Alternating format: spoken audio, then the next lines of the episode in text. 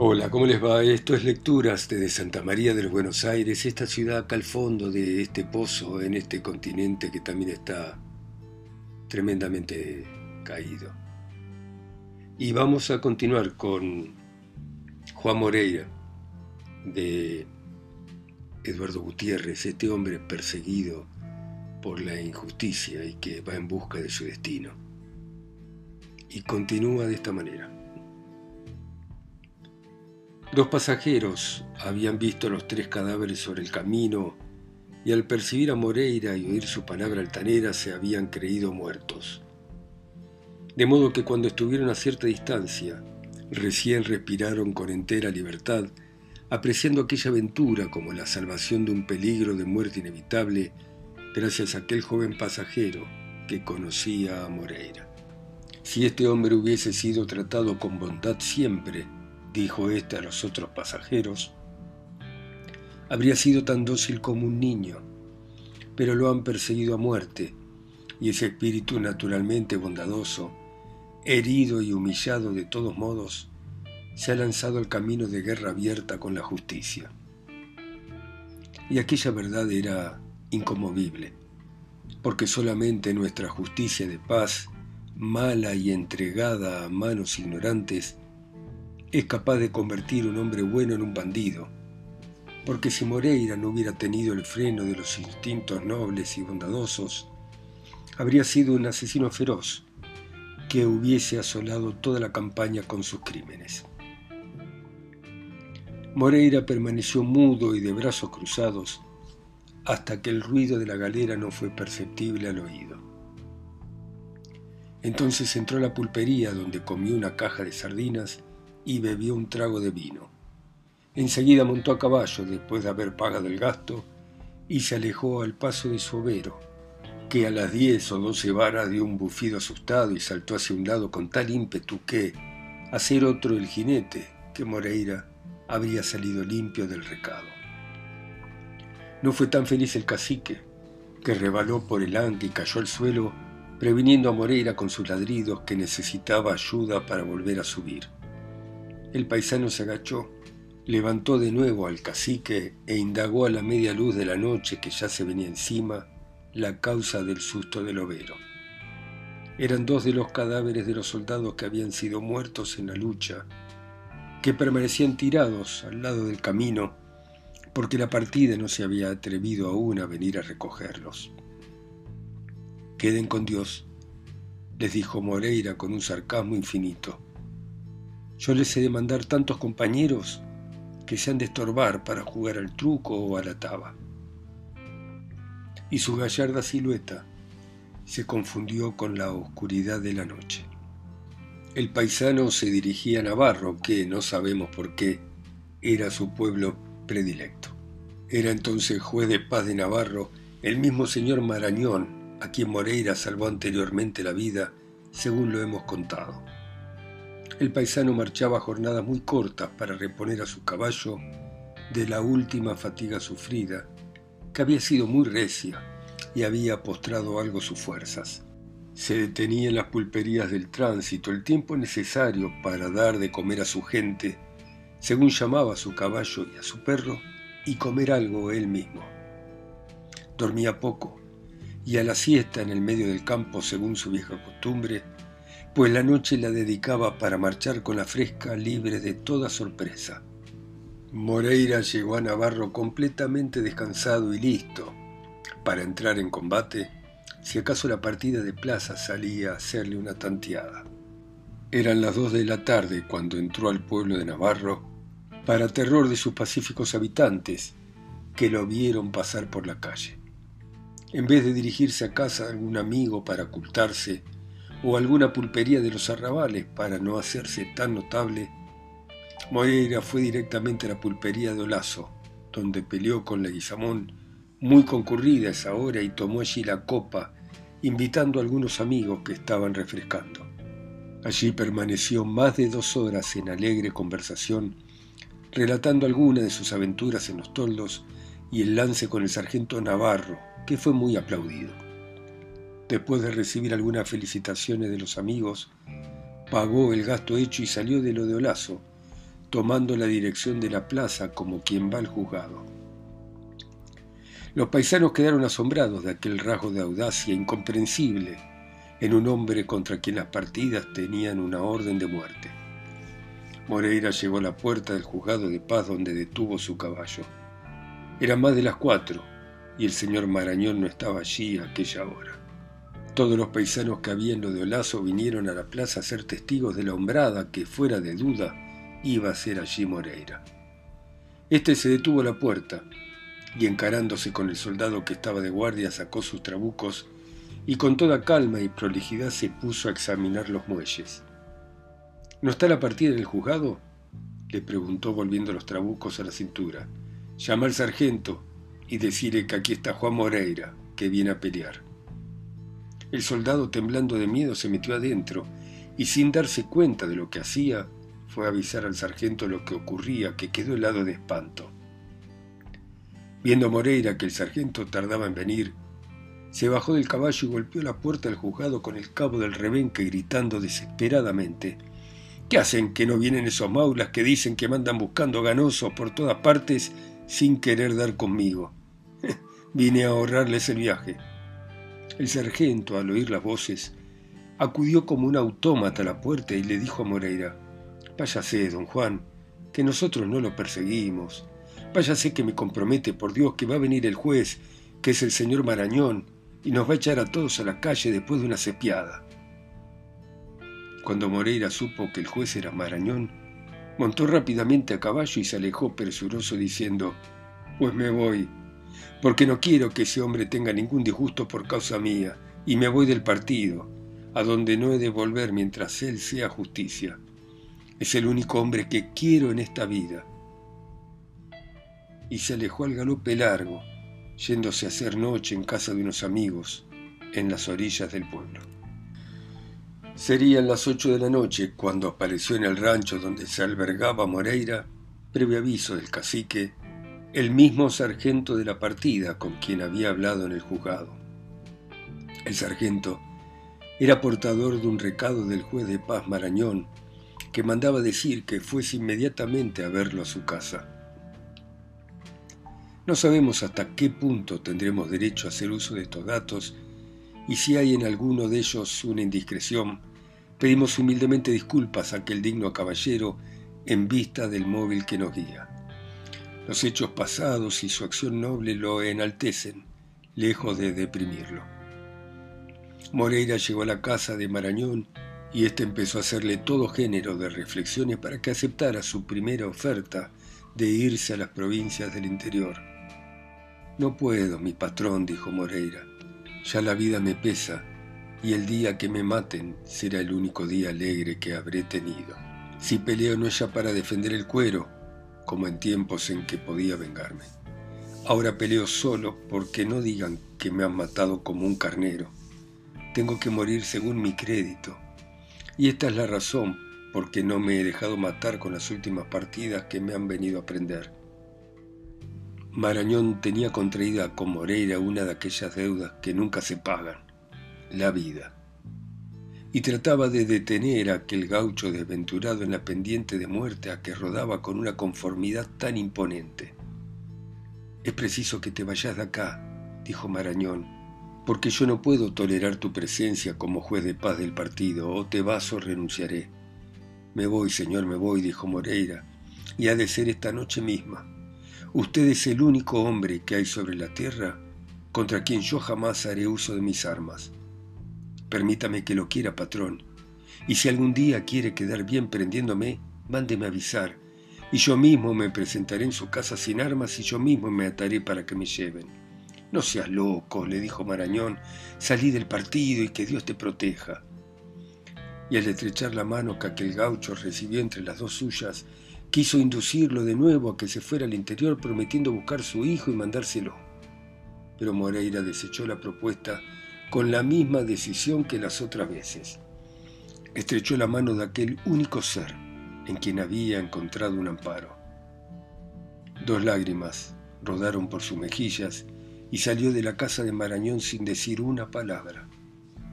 Montó a caballo, gritó un triste adiós, patrón querido, y largó su caballo a gran galope, hasta llegar al rancho donde paraba y donde se detuvo a levantar la manta y otras prendas que había dejado en casa del amigo que le había ofrecido albergue.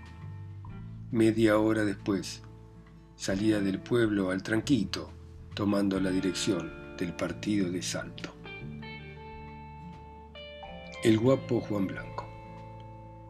Poco después de estos sucesos, llegó al partido del Salto un paisano sumamente lujoso que algunos indicaron con el nombre de Don Juan Blanco.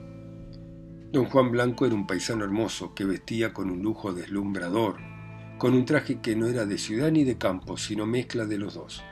Su pequeño pie estaba calzado con una rica bota granadera de cuero de lobo, que sujetaba el empeine con una lujosa espuela de plata con incrustaciones de oro.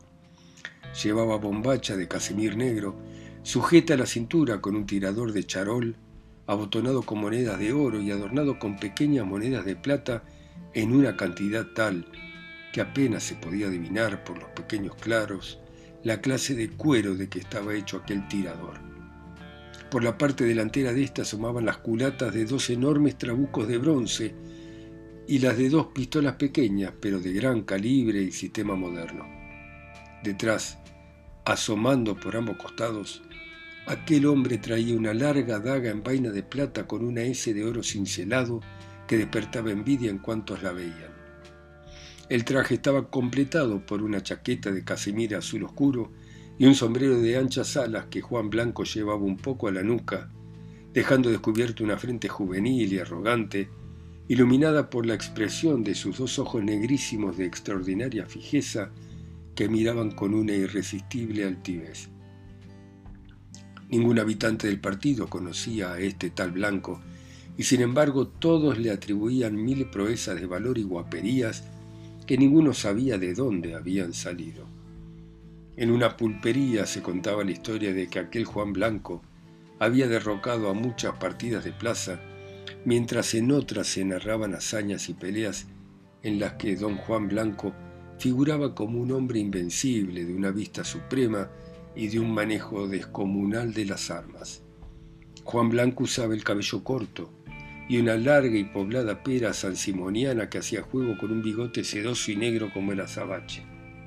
Blanco había llegado al salto y su primera diligencia fue presentarse al juzgado de paz y enrolarse en la Guardia Nacional, operación que decía no haber hecho antes porque recién concluía de hacer unos negocios y ventas de campos de su propiedad para venir a fijar su residencia en aquel pueblito de que tanto gustaba. El comandante militar enroló a Blanco, muy contento de haber adquirido en la Guardia Nacional a un hombre de aspecto tan bravo y tan militar. Los cuentos que, sin conocerse el origen, corrían sobre aquel hombre, le habían hecho tomar tales proporciones entre los paisanos que los menos valientes temblaban en su presencia, y los guapos no se atrevían a roncar fuerte delante de aquel de quien tantas mentas se hacían y tanto se ponderaba. Juan Blanco concurría a todos los bailes sin ser invitado, y nadie se atrevía a recordarle que no se había llenado en él aquella fórmula social. En todos estos bailes, Juan Blanco era el niño mimado de las paisanas, captándose por esta causa el odio profundo y reconcentrado de los paisanos que no podían mirar tranquilos aquellas deferencias. Pero ¿quién era el guapo que se atrevía a demostrarle claramente su odio cuando con tanto garbo llevaba a la cintura aquel formidable arsenal?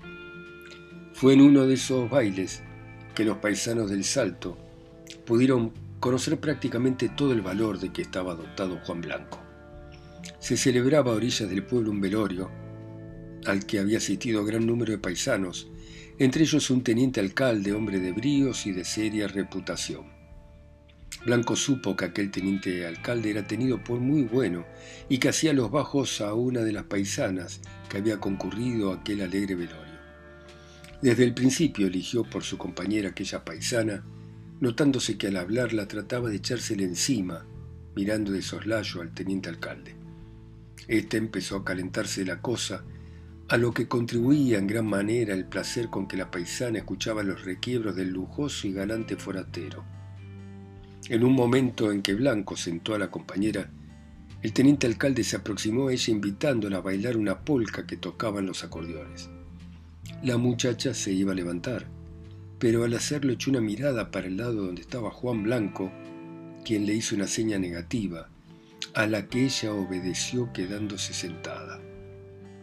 La rabia que había estado juntando aquel hombre toda la noche estalló por fin en una poderosa blasfemia y dirigiéndose a Juan Blanco le dijo amenazándolo, Parece, amigo, que usted ignora que esa prenda tiene dueño, y un dueño no la cede, lo que le advierto para su gobierno. Ni que fuera usted justicia, compadre, replicó Juan Blanco, sonriendo con desprecio. Cualquiera que lo oyera pensaría que usted por lo menos debe ser teniente alcalde. En todos los pueblos de la campaña, con o sin razón, los representantes de la justicia, triste justicia, son generalmente odiados. Así es que la sátira de Juan Blanco hizo sonreír a todos los concurrentes, que lo acompañaron con su más franca simpatía.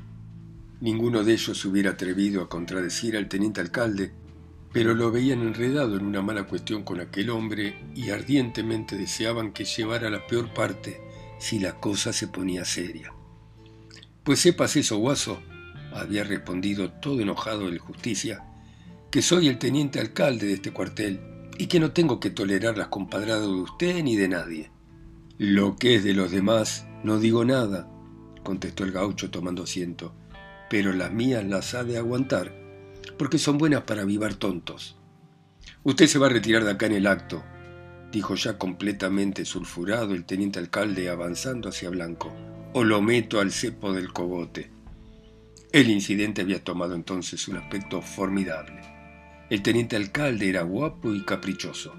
En el baile había mucha gente, y para conservar las ínfulas de justicia y hombre bravo, estaba dispuesto a cumplir su amenaza si aquel hombre no se retiraba sobre tablas.